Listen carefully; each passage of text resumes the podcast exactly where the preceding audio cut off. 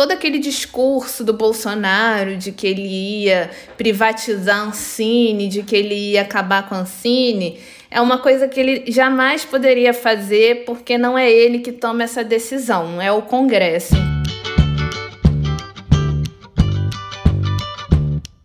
Olá, eu sou Igor Mag. E sim, estou sozinho, o primeiro episódio em quase dois anos que eu vou ter que fazer sozinho. Esse é o Tá Com Tudo, seu programa de rádio favorito. Se você está ouvindo no celular pelo Spotify, não se esqueça de seguir a gente e dar as 5 estrelas para o nosso podcast. Você deve estar sentindo falta das outras duas vozes, então já digo aqui que a Alice está sem voz no dia de hoje é, e a Dayara teve um compromisso, então só estou eu e a nossa convidada que é a Marina Rodrigues. Bem-vinda, Marina! Oi, Igor, obrigada pelo convite.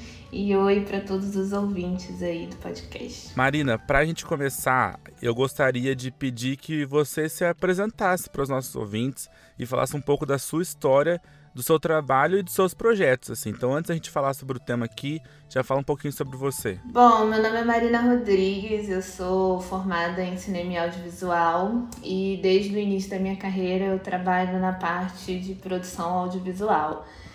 E acabei me interessando muito pela parte de políticas públicas e leis de incentivo que era algo que eu fazia muito no meu estágio, então acabou virando um foco assim de carreira mesmo, porque eu já gostava de falar sobre política, então uni o útil ao agradável.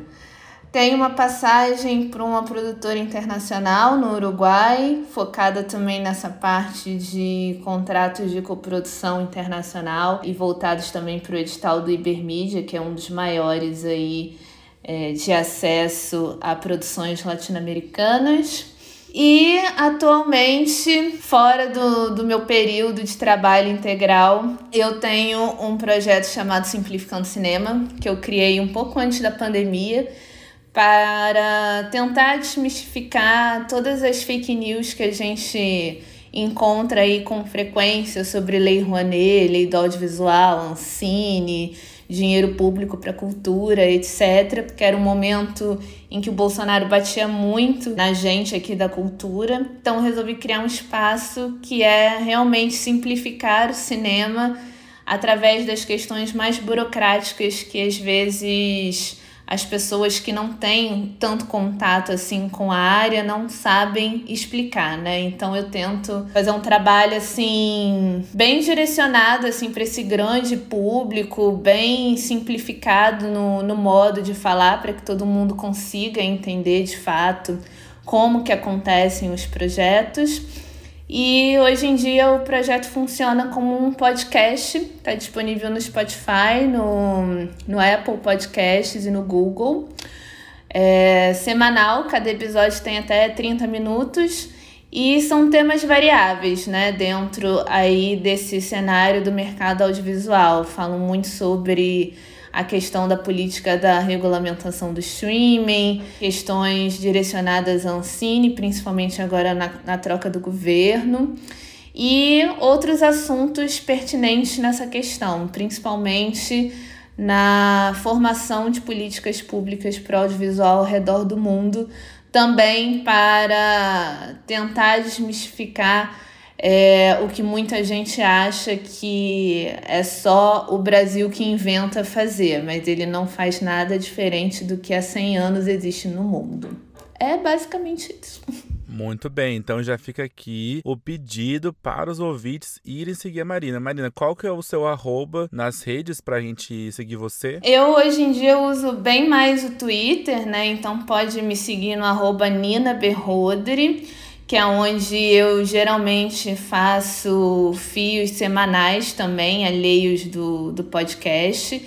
E geralmente também acabo dando algumas notícias assim que eu acho mais relevante nesse sentido do mercado audiovisual para quem me acompanha lá. Então, praticamente eu produzo diariamente para o Twitter. É, eu fui impactado por uma das threads que você fez. Quando eu li, eu fiquei pensando nisso, né? Que é uma coisa que eu sempre penso, porque é importante a gente lembrar que o audiovisual, ele impacta na vida das pessoas economicamente também, né? Movimenta muito dinheiro. Uhum. Então essa conversa vai ser pensando nisso, porque aqui a gente fala um pouco sobre as séries, sobre os filmes, é, alguns aprendizados que a gente tem assistindo um filme, uma série, a gente fala um pouco às vezes parte técnica, e eu pensei, por que não a gente também falar sobre como esses filmes são produzidos, né? Por que, que às vezes um cenário, um país é escolhido e não o outro, né? Como que tá esse incentivo ao cinema no Brasil também, Uhum. essa mudança de governo, como que é, é esse- como que a gente vai esperar essa mudança. Então,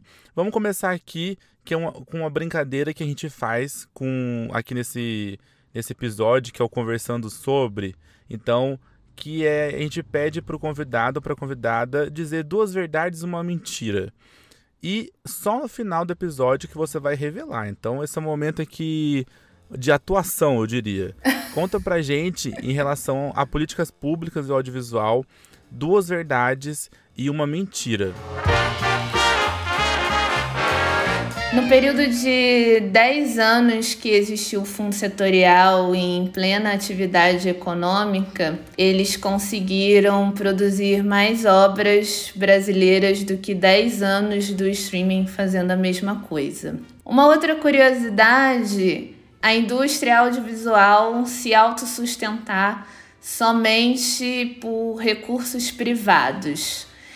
E a última, o Brasil antes do governo Temer, já era um dos dez maiores mercados cinematográficos do mundo. Olha só, então ficou aí é, as três confirmações, três afirmações da Marina. E vamos descobrir quais são as duas verdades e qual é a mentira só no final desse episódio.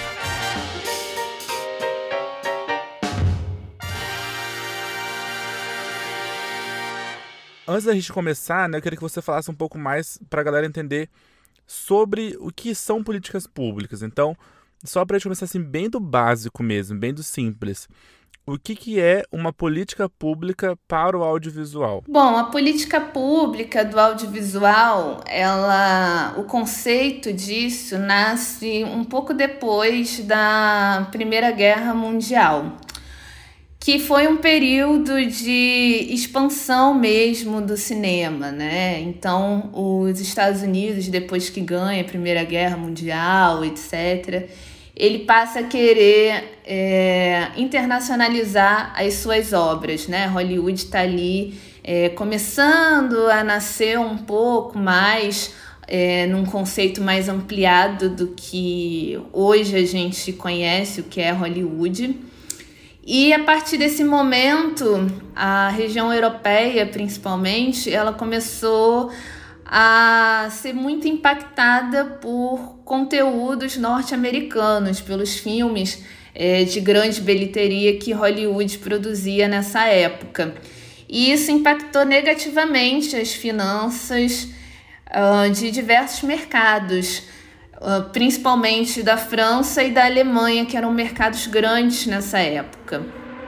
E, em contrapartida, esses países começaram a pensar em medidas públicas para a preservação dos seus próprios filmes. Então, mais ou menos nessa época, a gente tem as primeiras cotas de tela para cinema, que é algo que é muito demonizado no Brasil, né? Muita gente acha que isso é uma invenção brasileira, mas esse é um dos mecanismos mais antigos de política pública que se tem notícia na história do, do cinema e, e do mercado audiovisual. Então, com esse conceito da cota de tela, a França ela começou a conseguir reservar um pouco mais de mercado interno para os filmes que ela já fazia nessa época e garantiu o seu retorno econômico. E aí começam os primeiros embates entre os países, né? Porque nesse momento e até hoje Hollywood não aceitou ser colocado como coadjuvante nessa equação aí de oferta versus demanda. E aí começou a se criar os primeiros acordos bilaterais para as políticas públicas, né? Como é, os Estados Unidos nesse momento não podia perder, né, o elo com a Europa, que era muito importante. eles foram costurando acordos em que os títulos europeus começassem a entrar também no mercado norte-americano, uhum. ao passo de que os filmes norte-americanos também tivessem uma garantia de serem exibidos. E conforme a gente foi passando as décadas, fomos nos automatizando, veio toda a era digital com a televisão e agora com o streaming, as políticas públicas elas se amadureceram muito nessa questão da preservação do mercado interno com uma visibilidade muito grande direcionada na garantia de empregos, né? Então, é uma, uma política que garante a continuidade de diversos empregos e possibilita também a abertura de novas empresas com bem menos burocracia e bem menos menos caras assim para se manter, porque você tem é, o acesso a essas políticas de financiamento da produção. Muitos países têm uma política de distribuição muito forte, como é o caso do, dos Estados Unidos, da França, como eu dei o exemplo aqui. Então, a política pública para o audiovisual é isso, né? A gente conseguiu formar um organismo que funciona muito saudável entre emprego, renda e impacto no PIB de, de cada país que tem aí a sua indústria super forte. Não, isso que você acabou de falar, eu, eu ia falar isso, indústria, né? A palavra-chave é isso. Uhum. Ah, um exemplo bobo aqui. Ah, eu tenho um sabonete nacional, um sabonete brasileiro e aí entra um sabonete é, estadunidense aqui dentro do mercado brasileiro, muito mais barato, e aí a galera começa a comprar só o sabonete gringo. O que, que vai acontecer com a, com a, indústria de sabonete do Brasil? Ela vai começar a parar de vender, vai ter que demitir, Exatamente. vai perder emprego. Uhum. Então, é entender o cinema como também uma super indústria no sentido econômico, mas também um, um poder cultural de influenciar mesmo pensamentos e tudo mais. Exato. Eu lembro que a primeira vez que eu vi essa discussão faz um bom tempo grande, que acho que era governo Dilma, se eu não me engano, que conseguiram sancionar a lei que as televisões do streaming era bem fraco ainda. É, tava iniciando o streaming, nem, nem entrou nessa discussão ainda. Que as televisões a cabo, né, os canais de TV a cabo, tinham que ter produtos brasileiros, porque tinha muito. Eu lembro assim, o pessoal pegava exemplo da Warner. A Warner ficava requentando Friends o dia inteiro, assim, na grade. Uhum. E, e, o pessoal falou, não, como que ele tá vindo aqui, né? Não impacta em nada economicamente, não estimula nada o mercado audiovisual, então precisa ter pelo menos lá, acho que 20%, não lembro quanto que era, de produto brasileiro e inédito, né? Uma coisa assim que tinha, é, tinha que estar tá sempre em produção. Uhum. Então só para as pessoas entenderem como as políticas públicas são importantíssimas. Aí agora eu quero entrar pra, com você no assunto polêmico, que é a Lei Rouanet. né? Eu sei um pouquinho de, de como funciona, mas vou pedir para você explicar. Primeiro, da onde você acha que veio toda essa polêmica né, em, da, em torno da, da, da Lei Rouanet? E se você é a favor da Lei Rouanet, como que você vê a atuação da Lei Rouanet, principalmente agora, é, em, em consideração, a Lei Rouanet não é só audiovisual, né? Tem outras coisas também, uhum. mas como que ela se relaciona com as políticas públicas para o audiovisual brasileiro? É, a Lei Rouanet, ela nasce no momento de escassez total de incentivo público para o mercado brasileiro. Porque você tem ali o Collor, que acaba com a Embrafilme, e ele quebra completamente a economia cultural com isso é, do Brasil, né? A gente chega a, a perder valor de PIB já nessa época, né? Em que você não tinha um organismo tão forte como é hoje a Ancine, por exemplo. E aí, vendo o impacto negativo, o próprio Collor resolve sancionar a Lei Rouanet. E ela é um mecanismo de dedução fiscal que já existe em muitos países pelo mundo. Os Estados Unidos, aqui citando de novo, né, um exemplo assim muito preponderante para gente que consome muito audiovisual desse país, Sim. é um dos países que mais usa a dedução fiscal, né? Então, o governo ele abre mão de arrecadar uma parcela do imposto E aí ficou decidido que seria o imposto de renda, porque é uma lei federal de incentivo à cultura. Ele abre mão de, de uma porcentagem do imposto que você paga para redirecionar esse recurso para produções culturais. E aí, hoje em dia, você pode fazer um curta via Lei Rouanet, um documentário, fazer um festival de cinema, enfim, várias oportunidades aí fora dos outros âmbitos culturais que a lei cobre também. Então, automaticamente, é, a gente pode perceber que não é um, di um dinheiro que é retirado do seu imposto de renda sem você saber. Você está declarando a dedução fiscal quando você vai fazer a sua declaração do imposto de renda. Então, você está ciente que você está dando esse dinheiro para a cultura.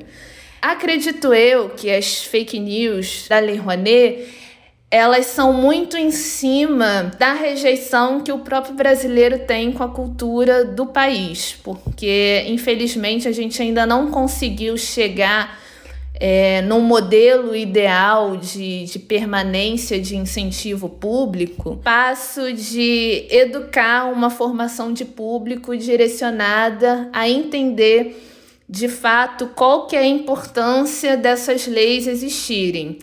Então, a direita, e principalmente a extrema-direita do Bolsonaro, uhum. usaram muitas fake news contra a Lei Rouanet muito para benefício próprio. Então, você tem aí um desvio, entre aspas, de recursos no sentido de que, ao invés de você fazer um festival de música popular brasileira, por exemplo, esse dinheiro vai ser direcionado para uma empresa que faz um festival evangélico, que é uma ah, coisa que nem pode ser feita porque você precisa cumprir ali com o estado laico do país, né? Então você não Sim. pode enquanto governo, aprovar um projeto que beneficia um festival evangélico e não beneficia, por exemplo, um festival da Ubanda.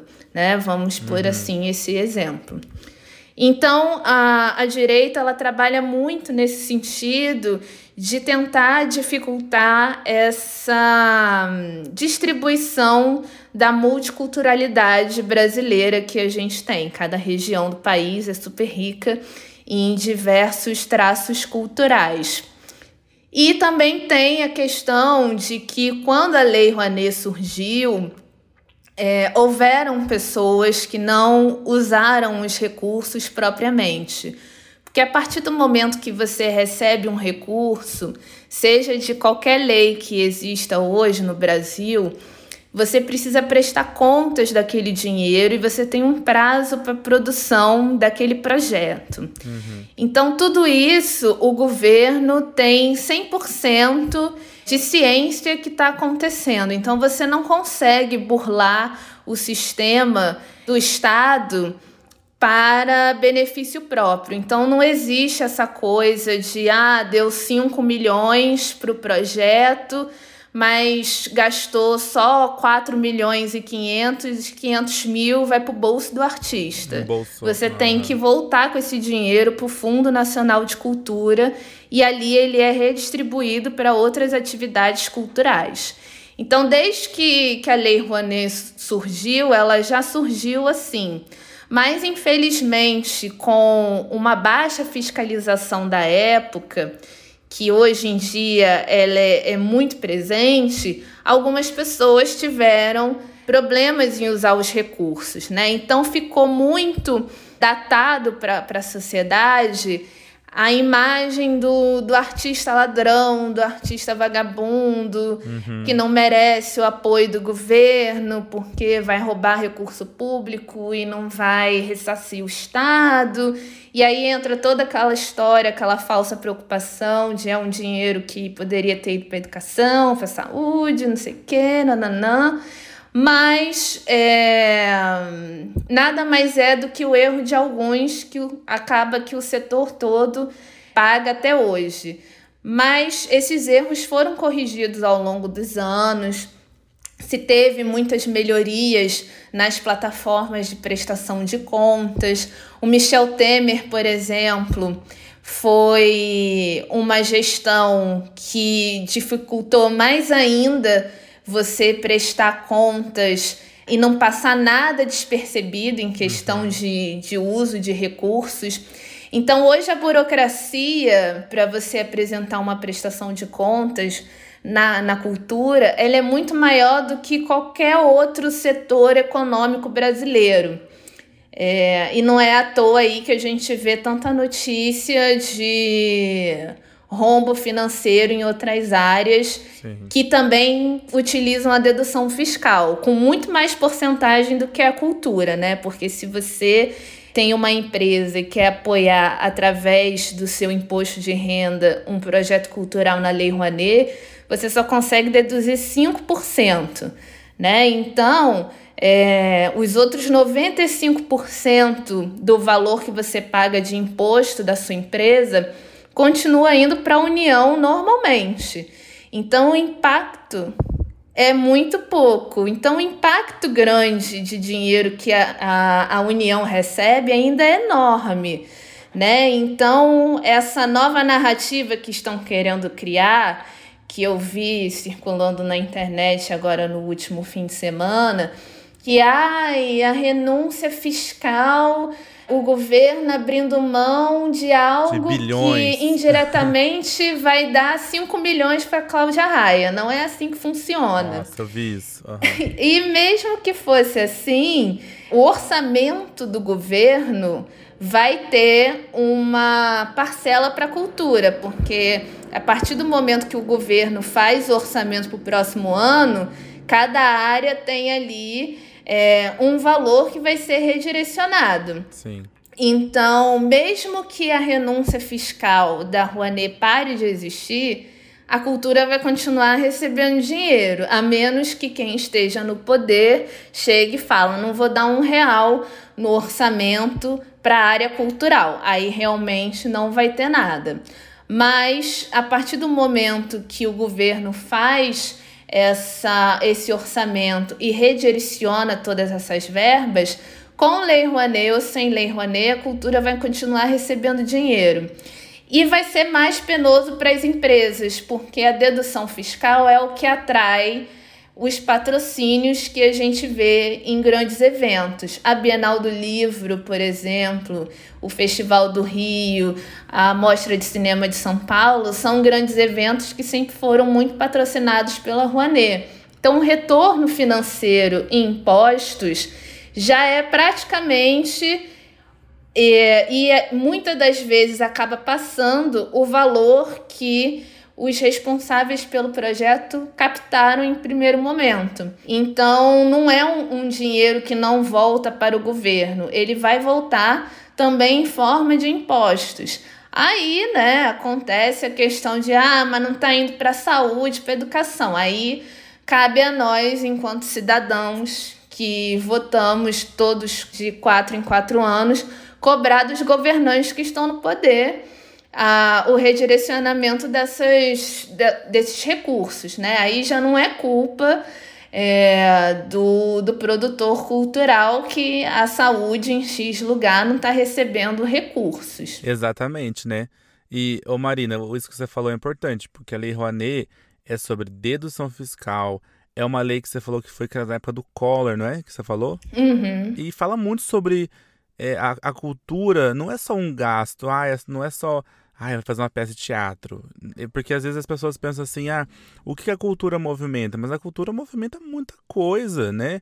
As produtoras, o som, edição, sabe? E aí acho que isso fala um pouco mais sobre alienação mesmo das pessoas em relação ao que é cultura, né? E ó, a, mudando um pouquinho de assunto, eu vi que nas suas redes sociais você fala muito sobre esses reguladores norte-americanos, né? Você acabou de citar aqui agora há pouco. Eu queria que você falasse um pouco mais sobre esses reguladores e como funciona no, audio, no audiovisual brasileiro, por exemplo? Como você acha que deveria funcionar? É, os Estados Unidos, como ele tem esse sistema de cada estado faz sua lei, é, normalmente cada estado no, nos Estados Unidos é, tem as suas próprias definições é, nesse, nesse quesito da dedução fiscal, por exemplo. Para o cinema propriamente dito, você tem as Filmes Commissions, que é, no bom português significa comissão fílmica. E o que, que, é isso? Uma espécie de secretaria que existe dentro dos órgãos culturais estaduais e que são responsáveis pela atração de filmagem, seja nacional ou internacional, para aquela determinada cidade, estado.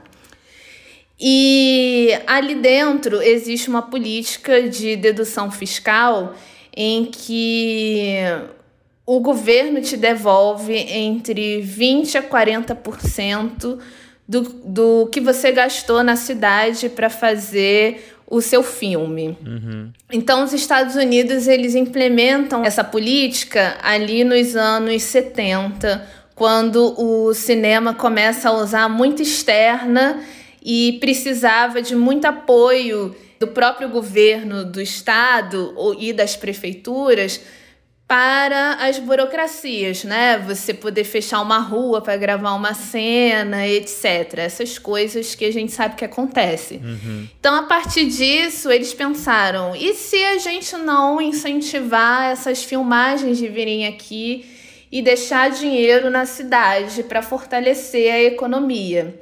Então surgiu essa questão da dedução fiscal. É, então, assim, por exemplo, ah, quero filmar em Nova York.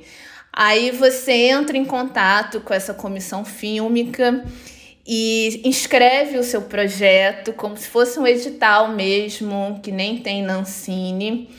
E ali eles te dão é, certas exigências. Ah, você precisa gastar no mínimo um milhão de dólares. É, você precisa contratar uma empresa local para produzir as cenas junto com você. Uhum. Você precisa contratar X funcionários do audiovisual é, que moram em Nova York. Então, ali nas contrapartidas do que você tem que fazer na cidade, você já movimenta toda essa estrutura que eu falei, da criação de emprego, de renda e de economia.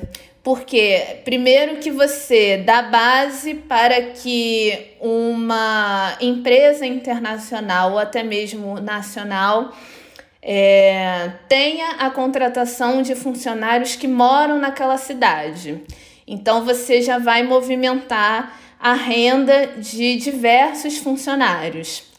E o impacto econômico é muito grande, porque como ela te dá essa contrapartida de você ter que gastar pelo menos um milhão de dólares na cidade, então você vai deixar dinheiro no, na hotelaria, por exemplo, no setor uhum. hoteleiro, porque você vai precisar reservar hotéis para sua equipe dormir você vai gastar esse dinheiro no setor gastronômico, porque a sua equipe vai precisar comer. Você vai gastar esse dinheiro no setor automobilístico, porque você vai precisar alugar carros para fazer a estrutura de produção.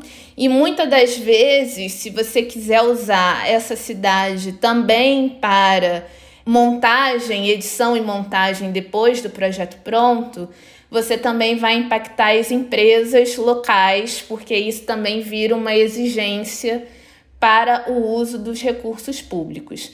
E aí, tudo bem, você fez o seu filme, ficou ótimo.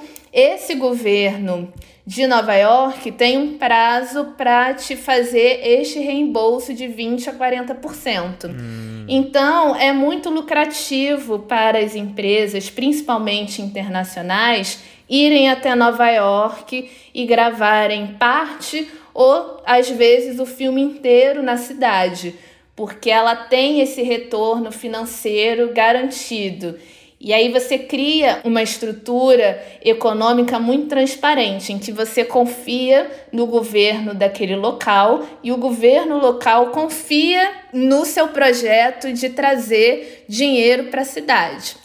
E aí, pensando no Brasil especificamente, quando a SPCine, por exemplo, surgiu fazendo a mesma coisa, em menos de quatro anos, a SPCine devolveu para a cidade de São Paulo um montante em impostos de mais de um bilhão de reais. Então você imagina Nossa. quanto de impacto financeiro que isso tem em toda essa estrutura. E grande parte desse dinheiro que entrou pela SPCine em impostos conseguiu ser usado na pandemia para o socorro de muitos trabalhadores de São Paulo, em que a Secretaria de Cultura ajudou os trabalhadores a partir do caixa que se tinha só pelo PIB que São Paulo rende só na cultura, né, que é grandioso. Então, uma política que funciona muito bem assim, e os Estados Unidos trabalham muito com ela. Então, a Game of Thrones foi filmada na Islândia. Pode ter certeza que a Islândia está aí dando 40% de isenção fiscal para as empresas norte-americanas, exigindo que a equipe seja parcialmente ou totalmente de pessoas da Islândia.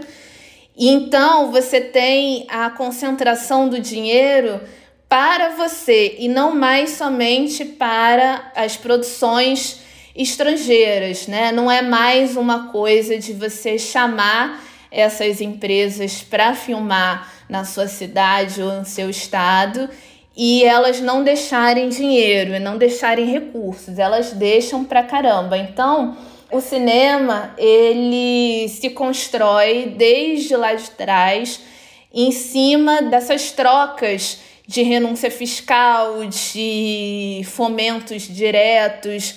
Um país que dá muito isso é a Nova Zelândia, em que você inscreve o projeto mesmo e você pode pegar até 40% do orçamento inteiro do projeto a partir dos recursos públicos do país.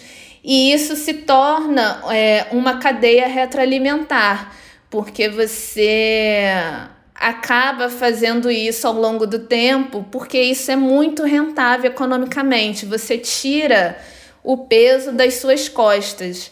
Não é mais o Igor que vai ter que arcar com um milhão de dólares por filme que, uhum. que ele quer fazer. O Estado entra como intermediador e consegue financiar pelo menos metade desse um milhão. Então, para você é muito mais barato fazer o seu filme ou a sua série através dos recursos públicos do que tirar do bolso um milhão de dólares que você não sabe nem se vai te dar um retorno, porque todo lançamento é uma caixinha de surpresas. Não, e você falou agora de Game of Thrones e a gente fez até uma cobertura de House of the Dragon.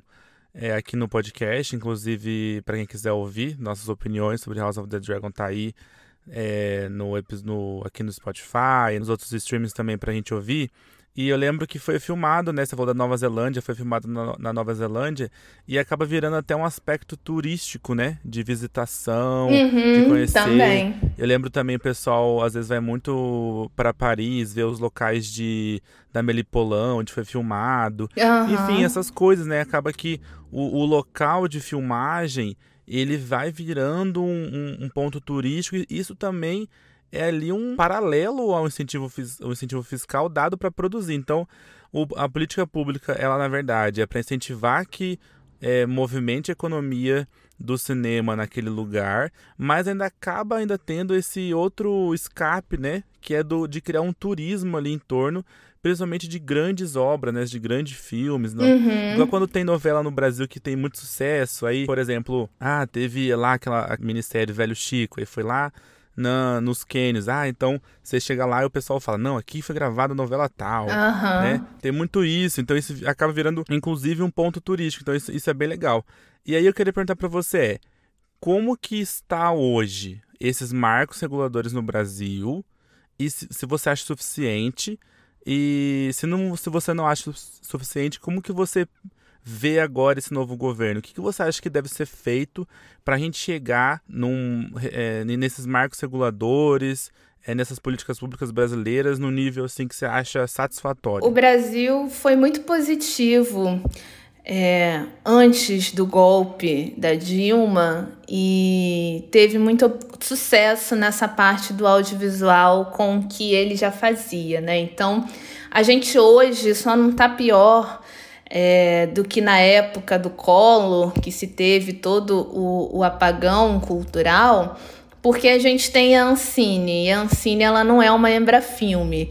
Então, todo, todo aquele discurso do Bolsonaro de que ele ia privatizar a Ancine, de que ele ia acabar com a Ancine, é uma coisa que ele jamais poderia fazer porque não é ele que toma essa decisão, é o Congresso. Então, só se o Congresso tivesse de comum acordo, virasse e falasse: olha, a Ancine não está funcionando, está dando prejuízo, uhum. é, o Brasil está gastando dinheiro à toa, vamos acabar com isso.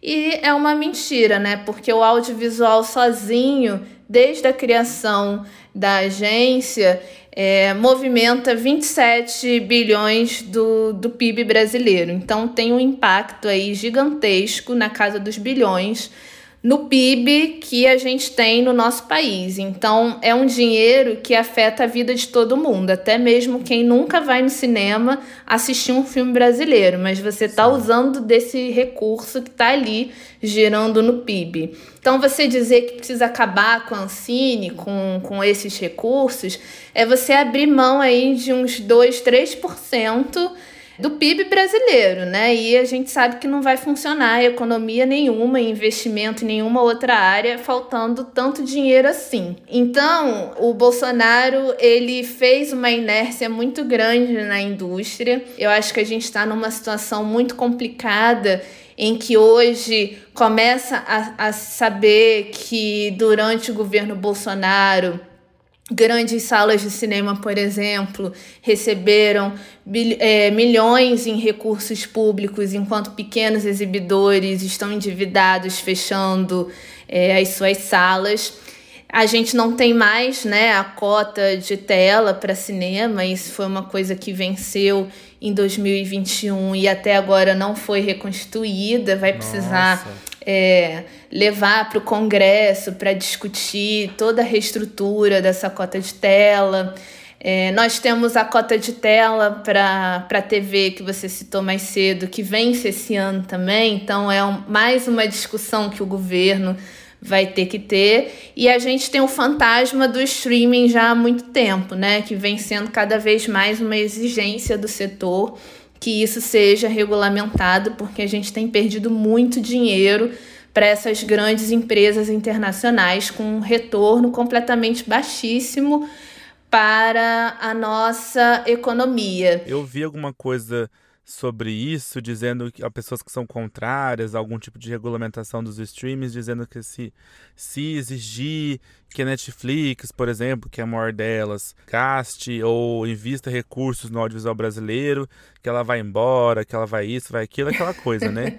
Então, como que você tem visto isso, assim, essa relação das pessoas que não assistem mais a TV e aí esse, esse aumento do streaming cada vez mais no mercado audiovisual? De um lado, assim, se você for falar só da exibição, eu acho positivo, porque eu sou uma pessoa muito adepta às mudanças do olhar do espectador, né? Então eu acho que você não precisa ter esse preciosismo gigantesco que as pessoas têm com a sala de cinema, por exemplo. Aí de que tudo tem que ficar lá mais de um mês é, só na sala de cinema para depois ir para outras janelas. É, mas esse é um mito muito grande é, que se perpetua muito porque muita gente que tem acesso à informação não sabe a diferença dos impostos que ela paga quando ela assina uma Netflix da vida. É, você só tem o aumento é, de uma mensalidade de um serviço de streaming, de uma TV a cabo, quando você tem um impacto de aumento na cobrança do ICMS ou do ISS. Hoje, as plataformas de streaming elas têm um, um debate jurídico à parte do audiovisual em que ainda não se teve é, uma conclusão exata de qual recurso de, de impostos a nível estadual e municipal vai ser cobrado dessas plataformas. Porque o ICMS geralmente ele é cobrado muito no em serviços que você tem é, por exemplo, que nem a TV a cabo, né? Quando você contrata um plano de TV a cabo, você ainda tem o técnico que vem te trazer é, o receptor, uhum. instala, tudo mais. É, e na, na, no, na questão do streaming, você não tem nada disso. Você só passa o seu cartão lá, é aprovado e você já tem acesso instantâneo ao catálogo, já pode assistir. Então, muitos é, advogados tributários nessa questão é, estimula que as plataformas de streaming é, sejam cobradas pelo ISS, que é um imposto sobre serviço porque não tem é, mais essa intermediação, né? Não é um, um, um, serviço que você compra, que você espera chegar na sua casa, ou que você sai da sua casa para consumir em outro lugar. Uhum. Então, é, ainda não se tem uma definição.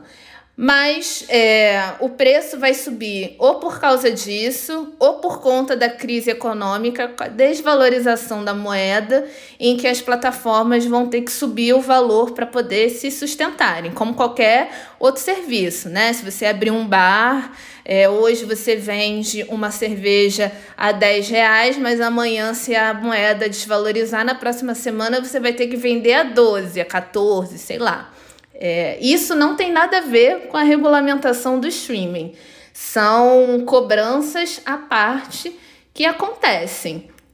É, então as pessoas elas acham que esses impostos, o ICMS e o ISS, que vem na cobrança desses serviços, é o que vai para o bolso das produções brasileiras. E não é. É, esse foi um debate que foi estimulado no mundo inteiro é, e é estimulado no Brasil também, de que é, esses impostos que supostamente os streamings vão começar a pagar advêm das suas receitas comerciais. Aí tudo bem, tem uma parcela aí dentro que é da sua assinatura, mas uhum. ela não diz respeito a 100% dessa receita comercial ela vem de outros recursos. Vem muito dessa política que eu expliquei de, de retorno financeiro, de filmagem, por exemplo, em que os, os streamings são ressarcidos. Vem muito de outras fontes de investimento que as plataformas fazem para conseguir receber de volta esse valor de mercado, etc. E a assinatura acaba ficando ali muito por baixo. Nem se você pagasse 100 reais de Netflix por mês, você chegaria, por exemplo, 50% dessa receita. Então, é feito assim justamente para não onerar o próprio assinante é, da plataforma. Então, não é um gasto que vai ser restribuído para você é um gasto que elas têm com elas próprias, seria um imposto em que elas vão pagar diretamente e não tem essa redirecionamento da verba para você que é assinante espectador daquele serviço. E aí a gente fala do Condecine, que quando a gente levanta esse debate da Condecine, muita gente fala: "Ah, mas vai aumentar o preço, aí não vai ficar legal, vai todo mundo cancelar". Não, porque você pode checar, é, cheque sempre na, na, nota fiscal em qualquer coisa que você for comprar, principalmente o ingresso de cinema. Veja ali no seu ingresso se vai estar cobrando alguma coisa da Condecine. Se tiver cobrando alguma coisa da Condecine, pode vir me cobrar. Hum. Mas não vai estar, porque esse não é um imposto que é redirecionado para o usuário é um imposto que é pago pelas empresas de atividade audiovisual e de comunicação, que são as operadoras de TV. Então, se estuda criar uma Condecine VOD que é direcionado para as plataformas de streaming. E aí, sobre a questão delas saírem do país. Isso é uma coisa completamente infundada, porque nem de países que não têm tanta popularidade no audiovisual e importância a nível mundial, por exemplo, como a Croácia, isso foi uma verdade. Elas, na verdade, vão conseguir acessar os recursos públicos com muito mais facilidade do que elas têm hoje em dia. Então, isso torna a produção cinematográfica delas no Brasil muito mais barata para elas mesmas. É, hoje, a Netflix banca uma produção de uma série sozinha, brasileira. Uhum. Se ela tivesse pagando a Condecine, estivesse regulada, estivesse com essa imposição de produzir uma série brasileira para o streaming, ela poderia, por meio da produtora que ela contratar, acessar os recursos do FSA, por exemplo. Então, é, no fundo setorial, por exemplo, se a gente já tivesse o streaming é, regulamentado, essa produção poderia pegar recursos de um edital direcionado para TV e streaming, por exemplo. Então ali ela vai coloca o projeto dela, diz o quanto que ela quer e se ela for aprovada, ela recebe esse dinheiro. E aí vai do contrato de cada um, como é que vai ser feito esse licenciamento, quanto cada um vai receber, por quanto tempo esse licenciamento vai ser exclusivo, etc. Então, é uma vantagem muito grande para a Netflix ter a possibilidade de acessar um investimento público do que bancar tudo Sim. do bolso. E isso diminuiria, por exemplo, os cancelamentos. Porque Hum, faz sentido. essa nova série aí da Bruna Marquezine com a Manu Maldivas, né? Gavassi, por exemplo, isso era uma série completamente cara para Netflix. E foi sucesso. Ela ficou no top 10 da Netflix logo que foi lançada, teve uma boa audiência e não foi renovada. E não foi renovada porque é muito onerosa para a empresa. Ela não consegue arcar com o orçamento que aquela série ali exige dela. Se ela tivesse a possibilidade de entrar num edital público, por exemplo, para dividir os custos, talvez ela não fosse cancelada, conseguiria fazer uma segunda temporada, ainda que demorasse um, dois anos para terminar de fazer, mas a Netflix teria não só a garantia de retorno financeiro para ela, como seria bem mais barato. Então ela poderia até por ela mesma, pelo bolso dela, independente do, do fundo setorial, investir até mais dinheiro de uma fonte privada, que no caso seria ela. Então, essa história de que vão sair é mentira, porque só a Netflix, Prime Video e Globoplay juntas já lucram mais de 14 bilhões no nosso país. Então, dinheiro elas têm até estão vomitando até recursos de tanto que elas lucram aqui dentro do, do Brasil. Então, Sim. seria contraproducente para elas próprias abandonarem o Brasil, porque vai cobrar 2% de imposto na receita comercial de uma empresa que lucra 14 bilhões, né? Então, assim, É. para eles não é nada. Ô Marina, por exemplo, nessa, nessa onda dos streams, eu tava aqui pensando, uma pergunta que eu queria te fazer é, as políticas públicas podem ajudar também a aumentar essa representatividade, pensando nas pessoas negras, LGBTQIA+, pessoas asiáticas, PCDs? Tem como, por exemplo, essas, essas políticas públicas ser não só econômicas, mas também ser sociais? Sim, com certeza. Essa vem sendo uma preocupação muito grande de vários países.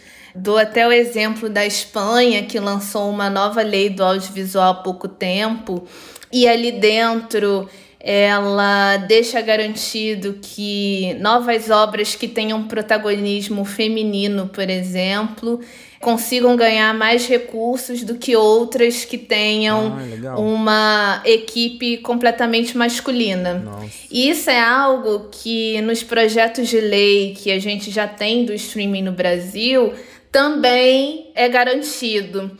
A Benedita da Silva, por exemplo, o projeto de lei dela destina pelo menos 10% do recurso que entrar dessas plataformas direcionado somente para financiar é, obras nacionais que sejam feitas na região Nordeste e Norte, se eu não me engano, ou é só Nordeste, uma coisa assim. Então, entra a contrapartida social já na política, né? Você já obriga e aí a gente tem que normalizar a palavra obrigação. Não é uma coisa ruim, porque se não tivesse obrigação, ninguém faria nada. Então você obriga essas grandes empresas a saírem de eixos centralizados, como é o Rio e São Paulo, que geralmente sempre é campeões aí de ganhar recursos para se produzir. E você cumpre com o papel do Fundo Setorial do Audiovisual, que existe justamente para ter essa política de descentralização.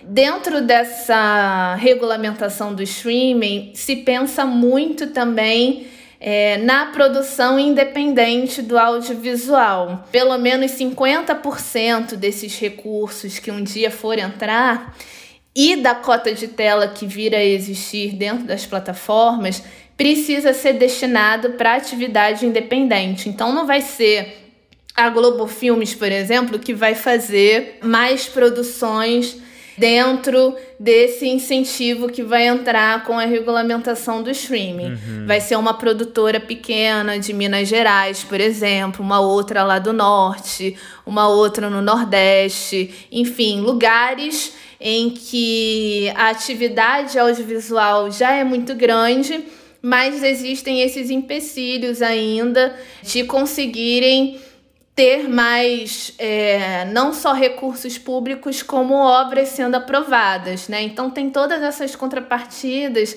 para justamente você não deixar essa parte é, do setor morrer, né? Principalmente agora que a gente tem essa avalanche de blockbusters dentro do cinema dentro das salas de cinema principalmente, em que vão largando de escanteio os pequenos filmes. Então, essas novas políticas, uhum. elas surgem é, para a preservação muito dessa parte independente de fazer o cinema, descentralizada e também que tenha representatividade feminina, LGBT, é, de raça, de outras etnias, para que se tenha uma produção bem multicultural, né? Que é o que o, o Brasil precisa realmente. Exatamente.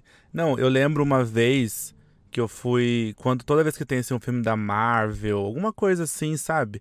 Você entra na sala de cinema, assim, o cinema tem 12 salas e 10 é o mesmo filme, sabe? Uhum. Em todas as suas versões, 3D, 2D, legendado, né? E aí eu fico assim, gente, mas tem tanto filme legal. Aí você, por exemplo, aqui em São Paulo, ainda você acha uma sala de cinema um pouco mais alternativa, com filme brasileiro e tal. Mas e, e as cidades do interior? Eu, por exemplo, sou de São José dos Campos.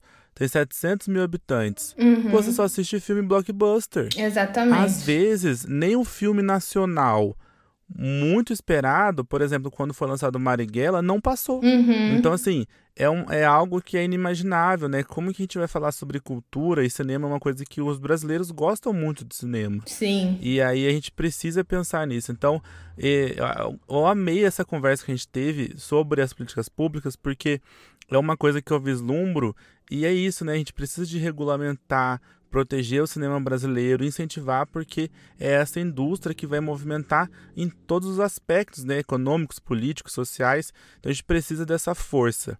Marina, agora eu quero falar um pouquinho sobre você, é um pouco sobre os seus gostos mesmo do audiovisual.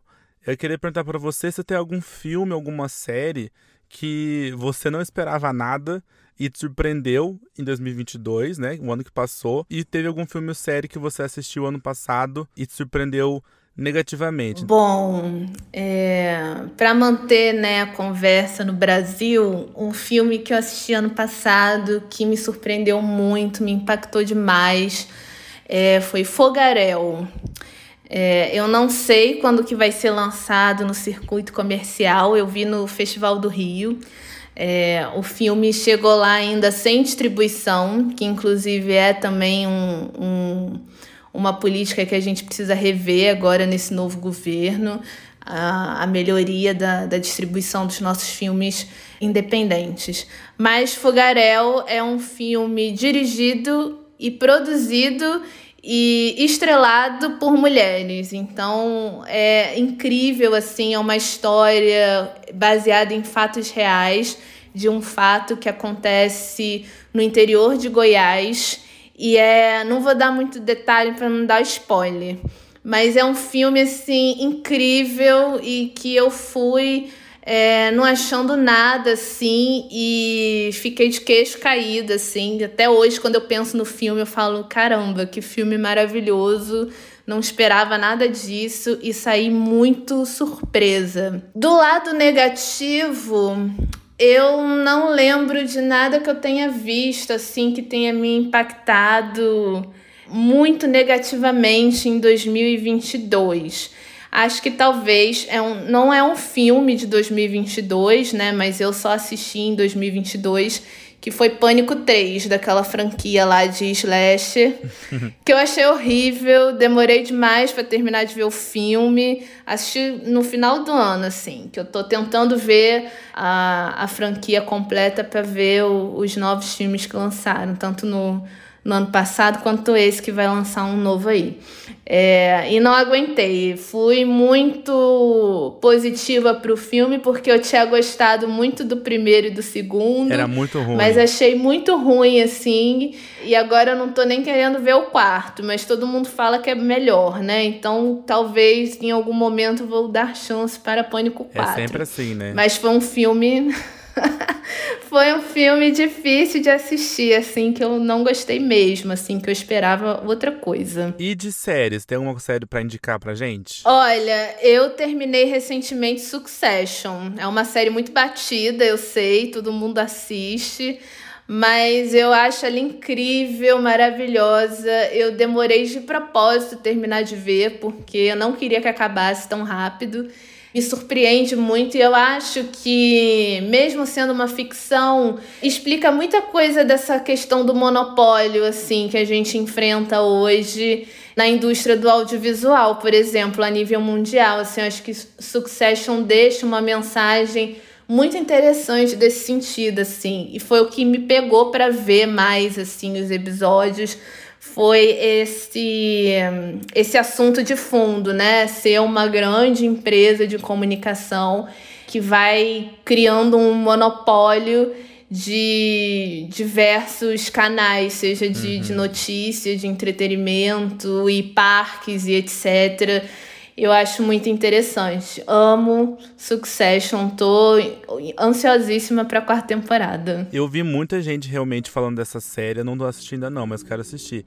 E você falou sobre isso, e quem sabe um dia podemos vir aqui falar sobre regulação também das mídias no geral, né? Que é um assunto importante pra gente falar. Claro, com certeza.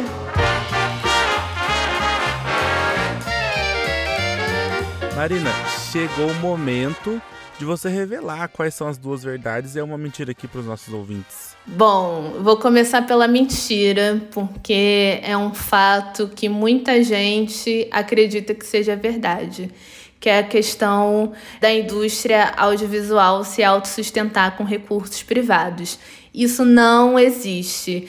Não é verdade nos Estados Unidos, não é uma verdade no Brasil, não é verdade em lugar nenhum que tem uma indústria de audiovisual que tem vontade de crescer e ser predominante. Desde o início da criação de Hollywood, o governo do, dos Estados Unidos sempre investiu muitos milhões na atividade cinematográfica. Ao passo de que os primeiros 50 anos de Hollywood você tinha uma cota de tela do cinema norte-americano de 100% para os filmes norte-americanos.